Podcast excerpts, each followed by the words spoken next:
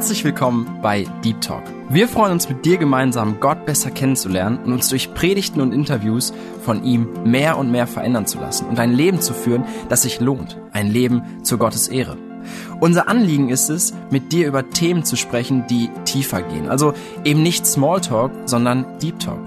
Sei dabei und lass dich herausfordern. Herzlich willkommen zu einer neuen Folge von Deep Talk. Ich freue mich richtig, dass du eingeschaltet hast und mindestens genauso sehr freue ich mich über unsere Gäste. Schön, dass ihr da seid. Und ich würde euch einfach mal bitten, dass ihr euch ganz kurz vorstellt. Ja, zuerst einmal danke für die Einladung. Ich heiße Helena Neufeld, bin verheiratet mit Andreas und wir kommen aus Hause Winkel. Wir sind dort in der Evangeliums-Christengemeinde schon seit vielen Jahren. Ja. Ja, ich bin der Andreas Neufeld und bin 47 Jahre alt. Bin mit Helena verheiratet und wir haben fünf Kinder. Ja. Und ja, Helena hat schon gesagt, wir kommen aus Hasewinkel, sind auch in der Gemeinde. Mhm. Ja, schön. Dann fangen wir mal ganz, ganz früh an, also in der Kindheit. Wie seid ihr so aufgewachsen? Ich glaube, wenn wir russlanddeutsche Zuhörer haben, hören die das auch schon an den Namen, dass wir hier einen russlanddeutschen Ursprung haben. Also wie seid ihr aufgewachsen? Wie war eure Jugend?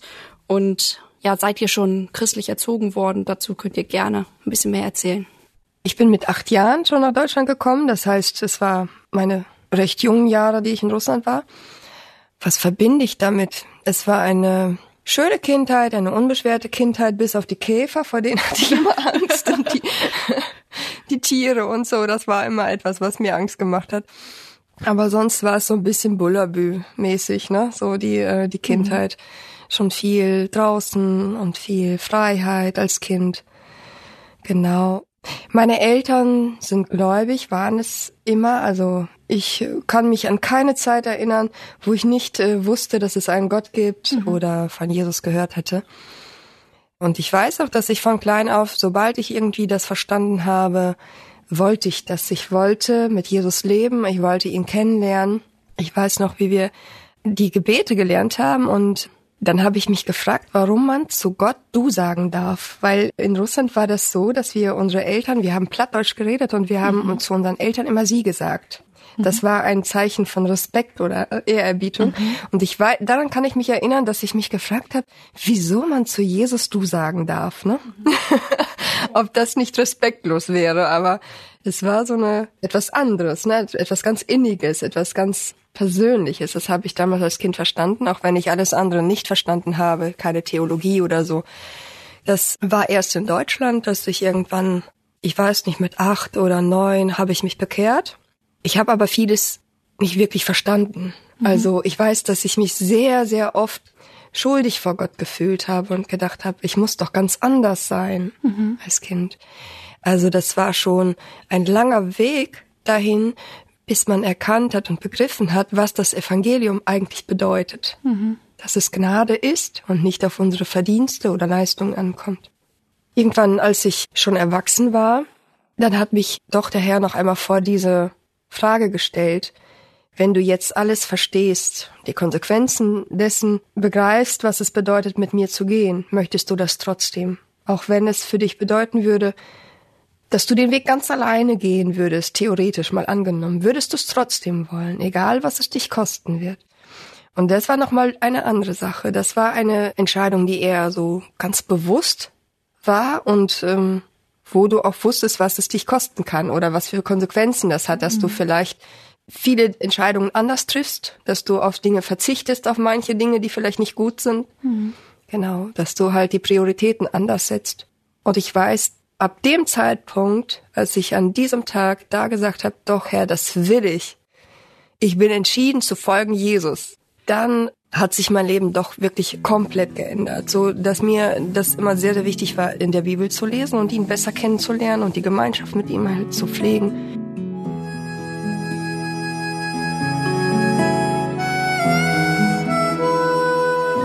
Ich bin entschieden zu folgen Jesus. Ich bin entschieden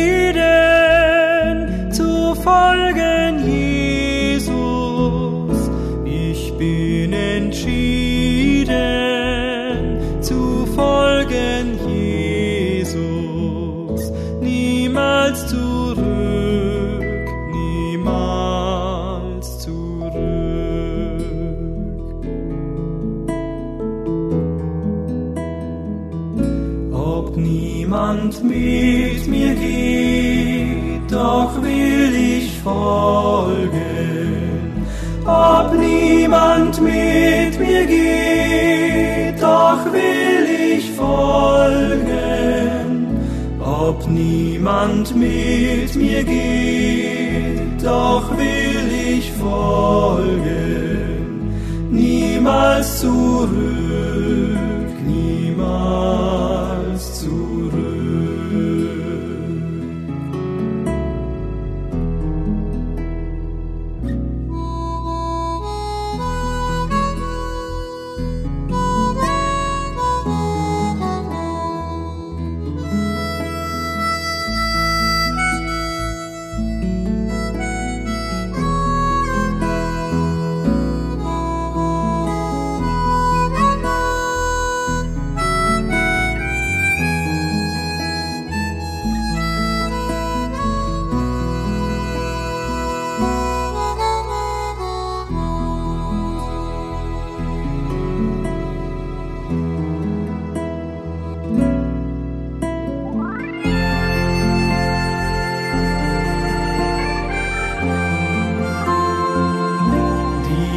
Welt liegt hinter mir, das Kreuz steht vor mir.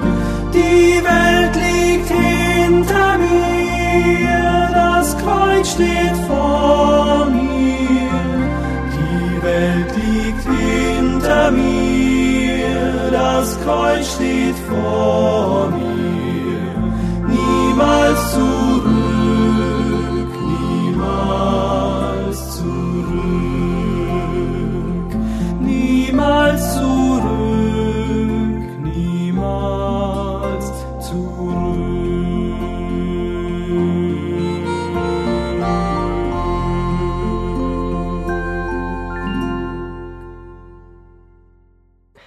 Das bedeutet nicht, dass ich dann keine Fehler mehr gemacht habe. Ganz und gar nicht. Also Gott hat sehr viel Geduld mit mir gehabt auf diesem Weg. Es ist so ein bisschen wie so eine Pilgerreise. also, dass man viele Stationen hat, manchmal auch in äh, Situationen kommt, wo Gott einen doch wieder wachrütteln muss oder wieder korrigieren muss. Genau. Ja, so wie bei uns allen hat Ja. er sehr, sehr viel Geduld auf jeden Fall. Ja, wie war das bei dir, Andreas? Ja, ich bin mit 13 Jahren nach Deutschland gekommen. Ja, ich bin in einem Elternhaus aufgewachsen, die auch zur Gemeinde gehörten, die Christen waren, meine Eltern, auch meine Geschwister. Ich habe sieben Geschwister, eine große Familie.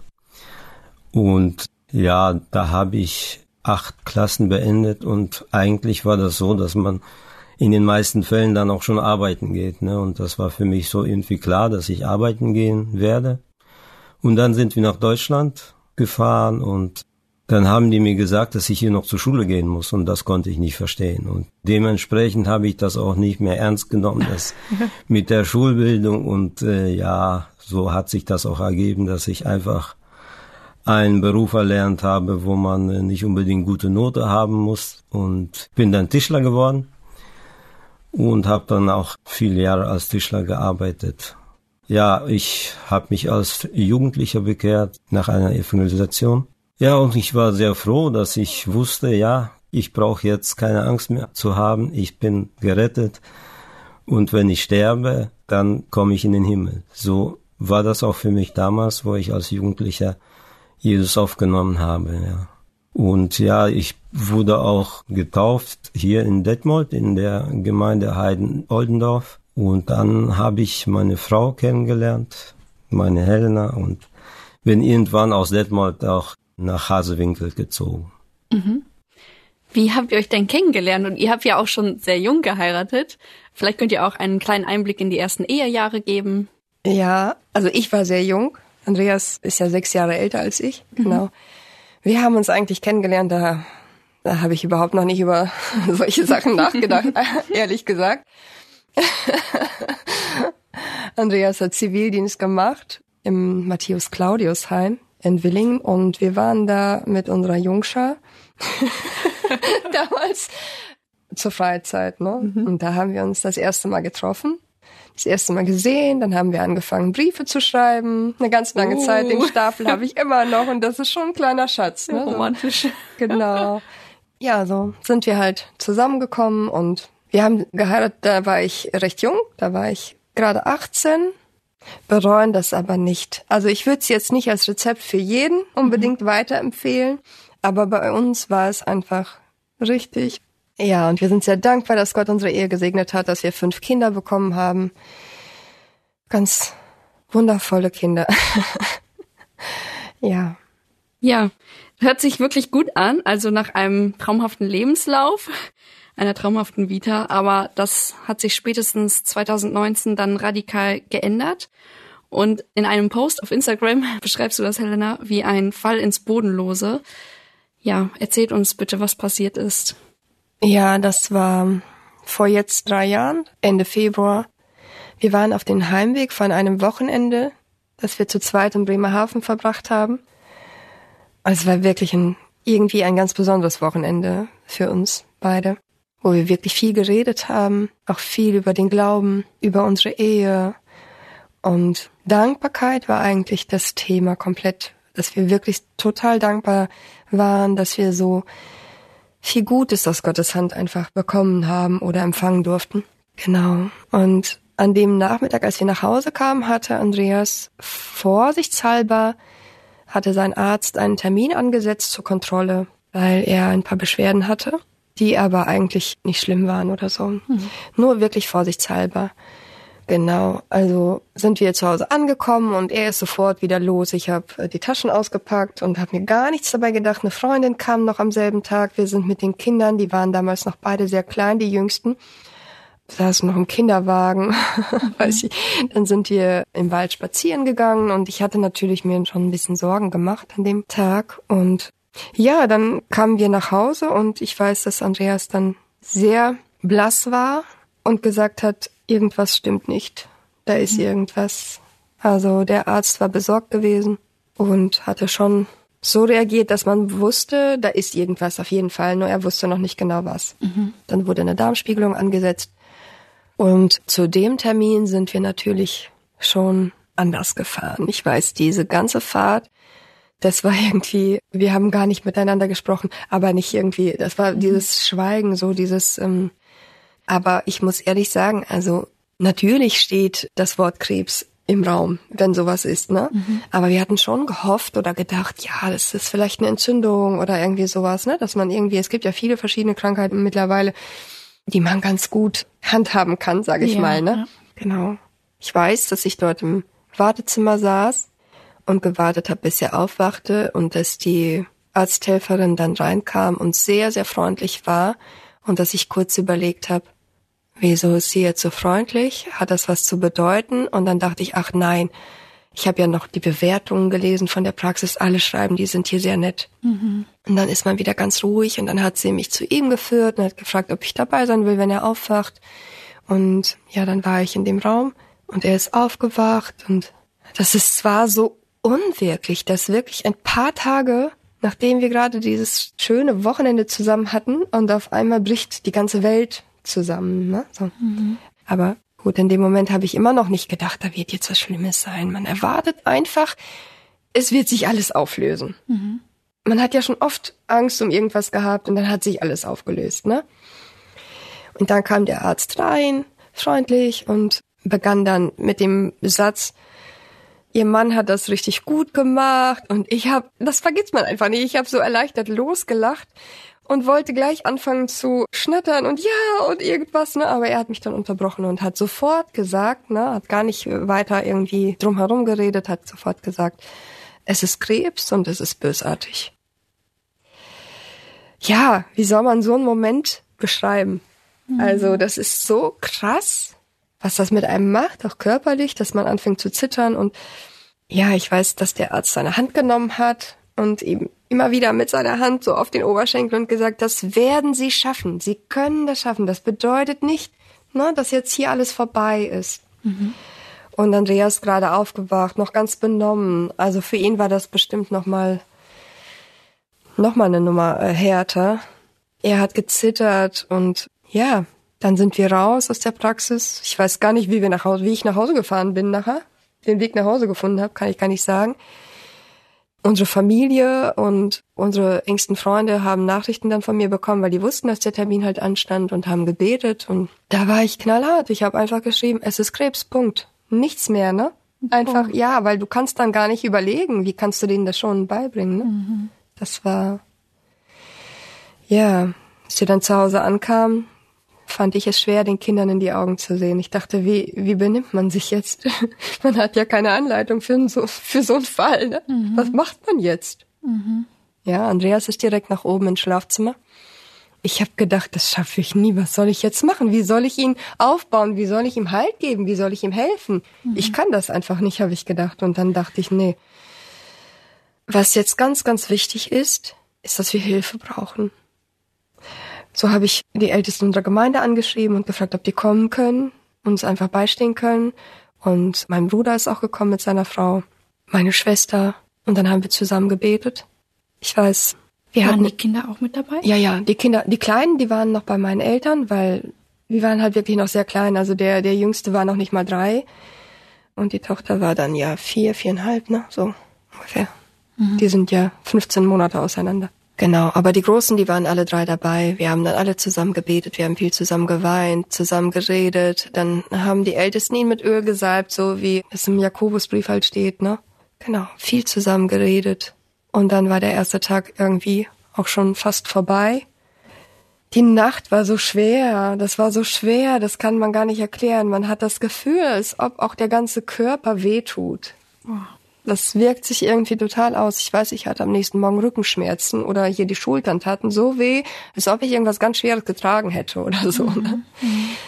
Dass man einfach denkt, man wacht auf und denkt, alles stürzt auf einen ein und man weiß wieder alles. Und das ist so, ja, unvorstellbar hart.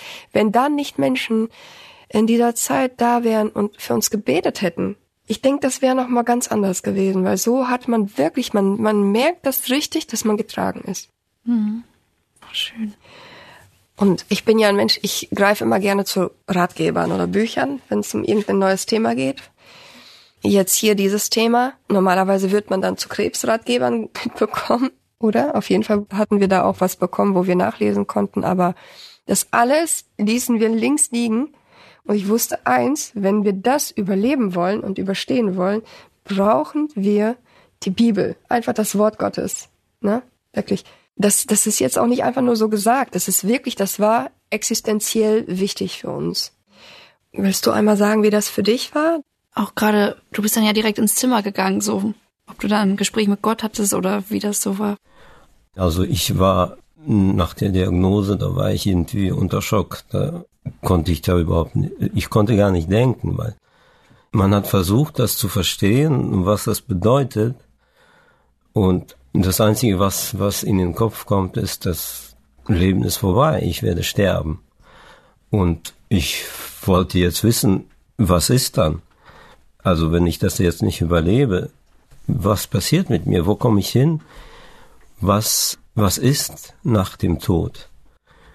Bin ich gerettet? Bin ich erlöst? Ja, ich, ich bin ja Christ. Ich war ja zu dem Zeitpunkt Christ. Das war mir klar.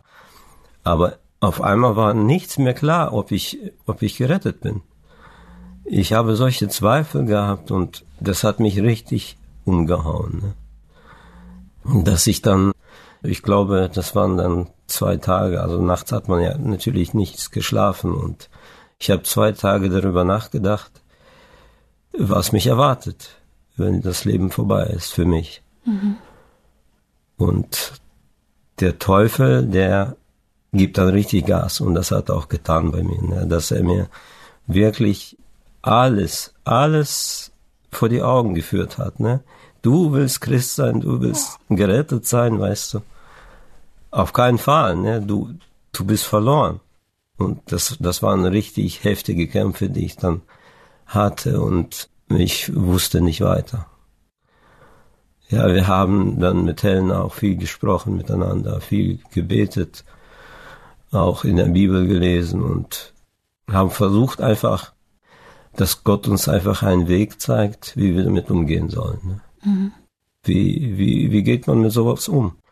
Wenn man fünf Kinder hat und 44 Jahre alt ist und eine Diagnose bekommt und der Arzt hat ja gesagt, es ist nicht nur bösartig, sondern auch großflächig, ne, der Krebs. Das heißt, es war schon ordentlich, ne, und nicht, nicht unbedingt klar, überhaupt nicht klar, wie viel Zeit mir bleibt, ne. Mhm. Ich wusste das einfach nicht. Und das konnte mir der Arzt ja natürlich auch nicht sagen, weil noch andere Untersuchungen ausstanden, die das dann irgendwann belegen sollten, wie es denn wirklich im Innern aussieht.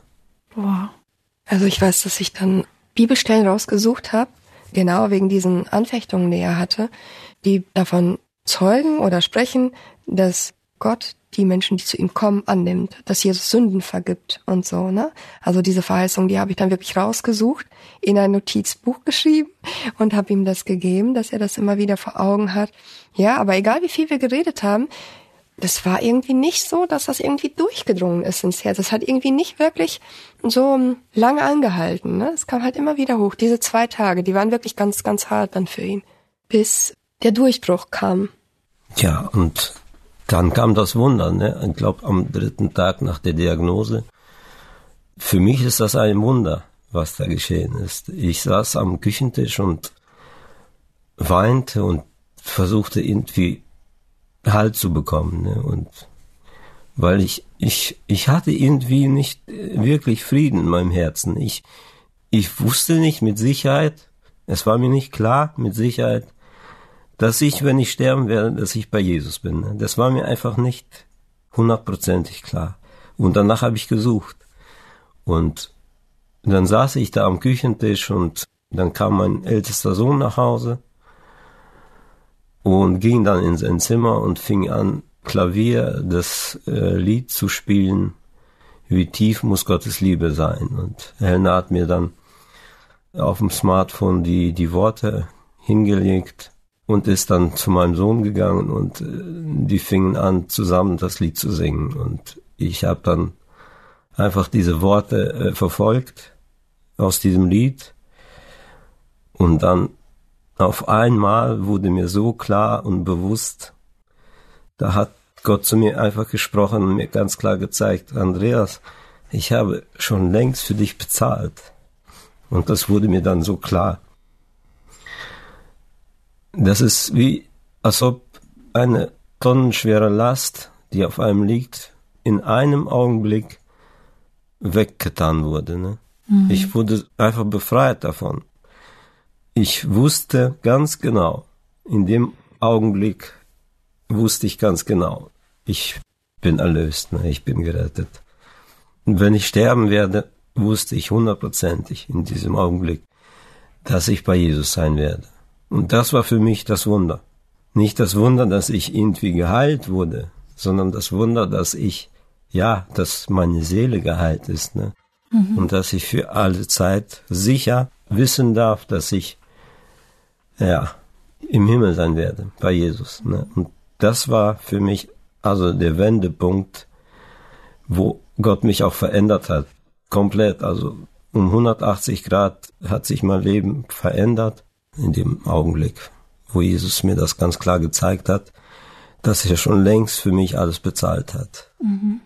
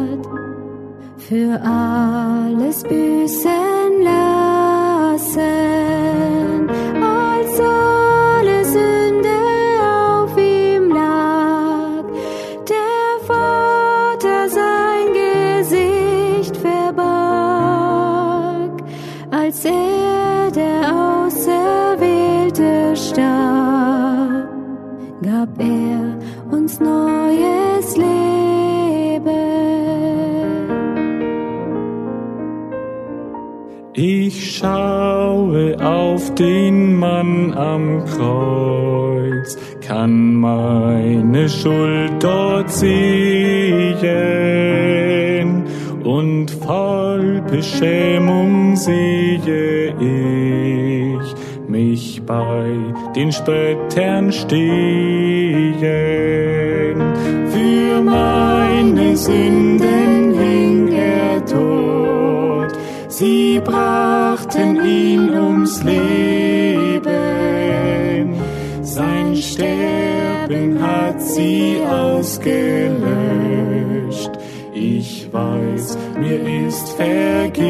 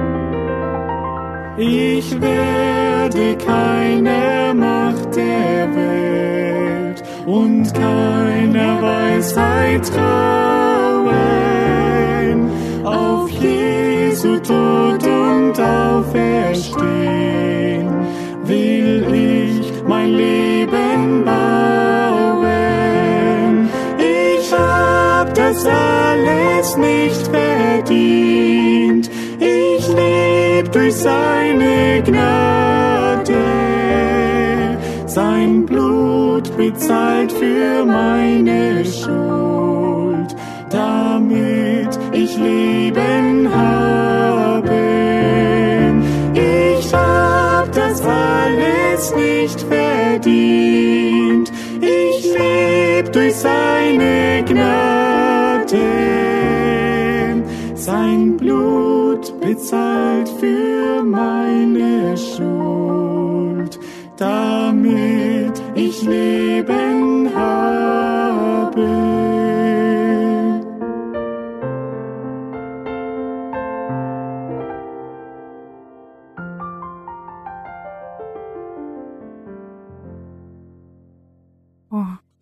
richtig bewegend.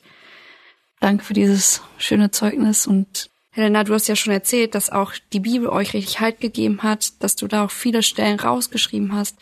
Vielleicht willst du das noch ein bisschen vertiefen, wie es dann weiterging, auch nach diesem dritten Tag dann. Ja, zum Beispiel, was ich vielleicht noch erwähnen kann, was mir sehr persönlich sehr geholfen hat, ist äh, die Zeit davor, dass man in der Zeit davor ja auch immer wieder in der stillen Zeit oder wenn man mit Gott geredet hat oder eine Bibel gelesen hat, dort lernst du ihn ja kennen in dieser Zeit.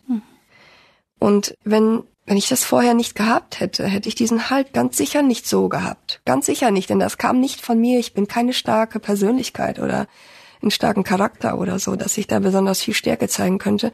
Nur vorher weiß ich, dass hatte ich an einem Thema mal gearbeitet für Frauen. Wir haben dann so Abende gemacht, ein Dinner, einfach Frauendinner, Frauen nach Hause eingeladen, nicht unbedingt Freunde und Bekannte, sondern wirklich Leute, die Lust dazu hatten und die konnten noch jemanden mitnehmen, so dass der Tisch komplett voll war bei mir zu Hause.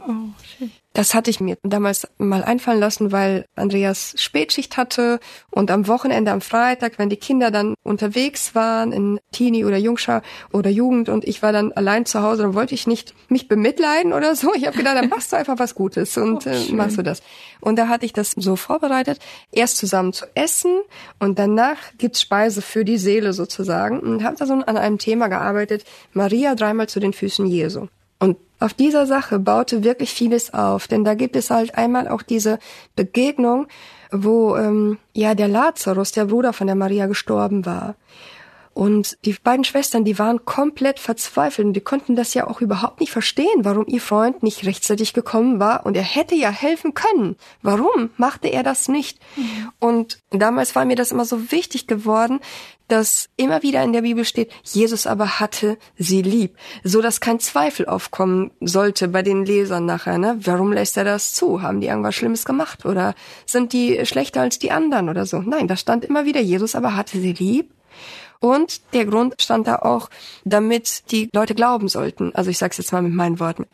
Damit die Leute glauben sollten oder bei den Blindgeborenen, dass Gott verherrlicht werden kann durch etwas, wo Leute leiden, die Jesus lieben und die Jesus liebt. Und das war mir ehrlich gesagt wirklich eine richtig große Hilfe in dem Moment. Obwohl ich das damals ausgearbeitet habe und gedacht habe, ich diene damit vielleicht anderen Frauen, war es letztlich vielleicht gerade für mich eine Vorbereitung einfach, dass man da diesen Halt hatte und diese Gewissheit hatte. Der Herr liebt dich, auch wenn er dir das zumutet. Boah, so ein Segen. Also das kann man gar nicht beschreiben, wenn man nicht gläubig ist, was die Bibel für eine Kraft besitzt. Ja, wirklich, wirklich. So wie es auch in Hebräer 4, Vers 12 steht. Sie ist lebendig und kräftig. Aber nur durch den Geist können wir das irgendwie erleben und erfahren. Sehr schön, wie ihr das erlebt habt. Wie war es denn mit den Freunden, Familie, Bekannten? Wie haben die euch unterstützt? Standen die euch zur Seite, auch wenn es jetzt schon ein längerer Zeitraum ist? Wie ist das für euch gewesen? Also da haben wir wirklich, das können wir einfach nur dankbar sein. Ich muss sagen, sehr, sehr viel, wirklich sehr viel Anteilnahme und auch, ähm, ja, dass Menschen einfach für uns gebetet haben oder dass Karten im Briefkasten lagen oder in irgendeiner Form jeder irgendwie, wie er es auf dem Herzen hatte. Und das hat uns total berührt, ja wirklich. Also so oft lag was vor der Tür am Abend noch oder so ein Bild, ein selbstgemaltes oder eine CD oder wie gesagt Karten, ganz viele mit wirklich aufrichtigen Worten, dass man für uns betet. Das war uns das aller, allergrößte. Und die Gemeinde hat uns auch extrem unterstützt im Gebet und ja, das einfach, eigentlich muss man nichts Besonderes tun, nur da sein. Dass man sich nicht zurückzieht, sondern dass man wirklich ja, dass man das zusammen irgendwie trägt. Ja, meine Familie und Andreas Familie natürlich, die, ähm, wir haben immer viel Unterstützung bekommen und ich muss sagen, obwohl drei Jahre rum sind, ist es immer noch da. Es sind Menschen da, die sich von Gott gebrauchen lassen, auf ganz verschiedene Arten und Weisen. Wir haben eine Zeit lang, als Andreas Chemotherapie bekommen hat, Mittagessen bekommen, weil Frauen aus der Gemeinde so gerne irgendwas tun wollten. Und meine erste Reaktion war, Nein zu sagen. Meine Freundin fragte dann, darf ich das organisieren? Und ich sagte, nein, es ist ja heute nicht wirklich nötig, sage ich mal. Es gibt Tiefkühlprodukte, es gibt schnelle Gerichte, die man mal eben machen kann. Ne? Und da ist immer erstmal so eine Hürde oder wie, wie so ein, weiß nicht, ob es stolz ist oder dass man dann denkt, wir kommen schon klar. Dafür müssen sich nicht andere bemühen oder so, ne? Und dann haben wir kurz darüber nachgedacht und gedacht, ja, aber wenn das doch die Möglichkeit ist und Gott von seinen Kindern möchte, dass wir einander helfen und einander dienen und wir jetzt Nein sagen, dann würden wir ja anderen Leuten die Möglichkeit eigentlich wegnehmen, Frucht zu bringen. Ja, weil das ehrt ja Gott letztlich. Ja. Und da haben wir uns gesagt, nee, dann, dann machen wir das, wir nehmen das an. Also ich musste da ein bisschen mit mir kämpfen, dass ich dann gesagt habe, doch, das äh, machst du. Und es geht nicht darum, ob ich das schaffe alleine oder nicht, darum geht's gar nicht, sondern es geht darum, dass Gott geehrt wird dadurch. Ne? Und dass wir vielleicht auch, nicht nur wir, sondern auch andere Menschen Gott an ihren Herzen arbeiten lassen. Dass wir verändert werden. Ja, sehr schön. Ich kann mir auch richtig gut vorstellen, dass ihr durch diese Situation auch vor allem gegenüber anderen Menschen häufig ein gutes Zeugnis sein konntet oder auch einfach Anknüpfungspunkte hattet, um ja davon zu sprechen und auf die Hoffnung hinzuweisen. Andreas, vielleicht hast du da besondere Momente, die du erlebt hast, vielleicht so ein paar einzelne, die du gerne weitergeben möchtest. Ja, wo die Zeit dann begann, die Zeiten der Therapie, also nach der OP und ja, dann musste ich ja immer nach Bielefeld fahren von Hasewinkel, das ist immer so ungefähr 45 Minuten Fahrt. Und ja, dann habe ich immer mit den Taxifahrern mich unterhalten und denen davon erzählt, was, was ich glaube und dass ich mich auf den Himmel freue. Ne? Und das konnten die gar nicht verstehen. Also, dass, dass man in diesem Alter, bei dieser Krankheit, wo man wirklich nicht weiß, wie viel Zeit man noch am Leben bleibt, dass man sich auf den Himmel freuen kann. Ne? Und da durfte ich einfach ein Zeugnis sein. Ich durfte mit ganz, ganz vielen Menschen darüber sprechen, auch im Krankenhaus damals, wo ich dann operiert wurde. Ja, Gott hat mir einfach ganz, ganz viele Menschen geschenkt, mit denen ich über den Glauben sprechen konnte und denen erzählen konnte, dass es eine Errettung gibt, dass dieses Leben ja für jeden Menschen irgendwann zu Ende ist, ne? Und wir leben ja alle ewig. Jeder Mensch bleibt ja Ja. Ne? Und es gibt zwei Orte, an denen man sein wird. Ne? Und das durfte ich den Menschen ganz offen und einfach erzählen und ich konnte das gar nicht fassen. Ich bin eigentlich ein ganz, ganz, ganz stiller Typ. Ich bin überhaupt nicht so, dass ich irgendwie mit Menschen über den Glauben gesprochen habe früher. Überhaupt nicht. Aber Gott hat mich komplett verändert und hat mir, ja, mir einfach diese Möglichkeit gegeben, den Menschen das zu erzählen, von Jesus zu erzählen. Das ist allein das, denke ich, ist der Weg, den Gott einfach vorherbestimmt hat oder die Werke, in denen wir gehen sollen. Ne? Wir müssen das nur tun und äh, in dieser Zeit wollte ich das sehr gern und das war mir immer ein Anliegen und auch wenn ich nach der Chemo nach Hause gekommen bin, ich war richtig blass und wirklich kaputt, aber das war echt witzig, dass wenn ich nach Hause kam und mit einem Menschen über Gott gesprochen habe, da kam ich wirklich sogar nach der Chemo lächelnd nach Hause. Oh. Und Helena wusste das, ganz genau wusste die, dass ich wieder ein Gespräch hatte. Ne? Und das hat mich richtig mir Freude bereiten, mich aufgebaut und mir auch geholfen ne? in der Nachfolge. Ja, und die Bibel natürlich. Also ich habe dann mir viel, viel mehr Zeit genommen, die Bibel zu lesen und zu beten äh, nach der Diagnose als äh, davor, weil mir wurde einfach klar, alles andere ist irgendwie in den Hintergrund getreten. Alles. Haus und Arbeitsstelle und Geld und egal was uns so, ja, irgendwie täglich beschäftigt, ne. Ja, ist ja auch richtig. Wir müssen ja irgendwie leben. Wir müssen dafür arbeiten und wir versuchen ja auch unsere Träume zu verwirklichen, ne. Aber das war für mich alles total unwichtig. Total. Mir war nur eins wichtig, meine Kinder, meine Frau und der Glaube, dass ich erlöst bin und gerettet bin. Das war für mich einfach unglaublich wichtig und schön zu wissen, dass ich, sollte ich sterben, auch irgendwann im Himmel bin und auch meine Kinder und meine Frau irgendwann wiedersehen werde. Ne? Und das ist ja, das ist auch irgendwo auch mein Gebet jeden Tag. Mhm richtig schön, wie Gott sich dadurch auch verherrlicht und uns Menschen dafür gebraucht. Ja, ihr hattet natürlich auch Höhen und Tiefen. Ihr seid das ja auch angegangen, den Krebs zu besiegen. Wie lief das dann? Also zuerst hat man, ich weiß, das war noch der Geburtstag unseres Jüngsten und an dem sollten die Ergebnisse kommen oder in welchem Stadium es überhaupt ist, ne? Mhm. ob er, ob der Krebs gestreut hat. Und dann haben wir auf die Ergebnisse gewartet und er rief dann an. Und ich weiß, dass wir alle so aufgeregt waren. Wir waren mit meiner Familie zusammen, bei meiner Schwester. Sie hatte den Geburtstag für unseren Sohn gemacht. Und ich bin schnell in ein anderes Zimmer gelaufen und habe ihn weinen hören am anderen Ende der Leitung. Und dann war mir schon klar, boah, jetzt gibt's bestimmt keine Hoffnung mehr. Man hatte so Angst und dann hat er einfach nur gesagt, es ist alles sauber und es waren keine Metastasen zu sehen gewesen. Und es war eigentlich ja, das war natürlich dann ein richtig großer Freudentag für uns. So dass es bedeutete für uns, es, es gibt die Möglichkeit, den zu besiegen. Ich meine, die Ärzte sagten uns 70 Prozent oder 80 Prozent Chancen, Heilungschancen hätte er gehabt, ne? Natürlich überlegt man sich dann, wie gehen wir jetzt vor? Was machen wir? Folgen wir dem Rat der Ärzte oder wie gehen wir weiter vor? Wir haben uns gesagt, wir beten für die Ärzte, die für uns zuständig waren oder für Andreas und dann werden wir ihrem Rat auch folgen, weil wir werden dafür beten, dass Gott ihre Herzen leitet und ihnen hilft, uns einen guten Rat zu geben und uns gut zu behandeln oder gut, ähm, ja, weise Entscheidungen einfach zu treffen. Und dann würden wir auch hören und danach entscheiden.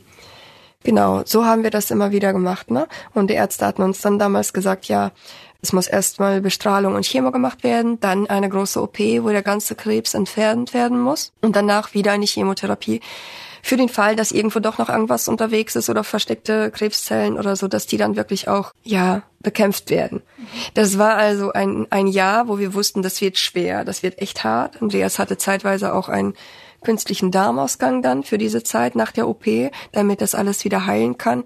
Das ist natürlich für einen jungen Mann erstmal ein komplette, ja, das ist auch, muss man erstmal mit umgehen lernen, ne? Aber ja, das, dieses erste Jahr, das hat Gott uns einfach durchgeführt und durchgetragen. Und dann war dieses Jahr zu Ende und dann stand eigentlich die Wiedereingliederung an und dann kam Corona, ne? Genau. Und dann, als er wieder einsteigen konnte und arbeiten durfte, und da hat er auch gesagt, ganz ohne Wiedereingliederung, ich steige einfach komplett wieder ein und versuche zu arbeiten. Wir waren so glücklich. Wir haben gedacht, jetzt geht unser Leben wieder weiter. Und das war wirklich ein paar Tage, die so schön waren. Ich glaube, acht Tage oder sieben Tage waren es, die er arbeiten gegangen ist und die, wo wir so ein bisschen Normalität hatten wieder. Nach einem Jahr, noch länger wie ein Jahr, anderthalb Jahre ungefähr. Oder ein Jahr, ein paar Monate. Ja, und er hatte dann, bevor er, glaube ich, wieder zur Arbeit ging, erstmal die ärztliche Untersuchung gemacht, ob alles soweit in Ordnung ist. Und es war alles in Ordnung. Und das Komische oder das Witzige ist, dass er dann selbst auf den Gedanken kam, dem Arzt noch zum Abschluss zu sagen, müsste da nicht noch ein Röntgen gemacht werden, weil er das vorher gelesen hatte, ne? Oh. Ja, da hat man sich später lange gefragt, was wäre gewesen, wenn ich das gar nicht gefragt hätte? Wäre das besser gewesen oder schlechter? Ne? Mhm. Ja, auf jeden Fall zum Röntgen musste man dann woanders hin und äh, so hat man das irgendwie haben wir das auch dann ganz vergessen, weil wirklich alle Ergebnisse gut waren, Tumormarker, alles war super, ne? Ja, und dann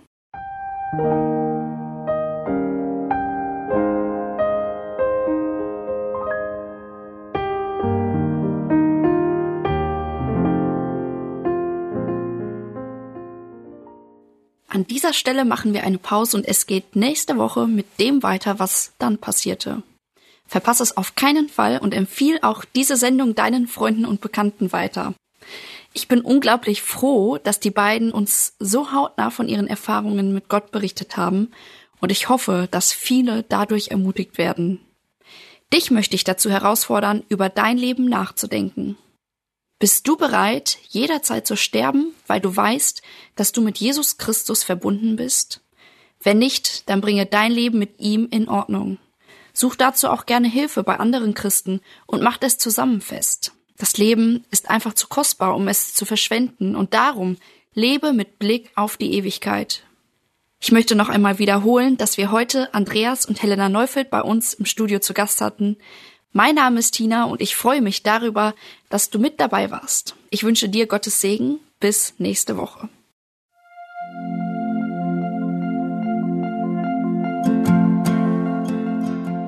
Schön, dass du heute dabei warst. Wenn es für dich ein Segen war und du etwas mitnehmen konntest, dann teile Deep Talk gerne mit deinen Freunden und fühle dich frei, auch uns ein Feedback zu schreiben. Wir würden uns da sehr darüber freuen.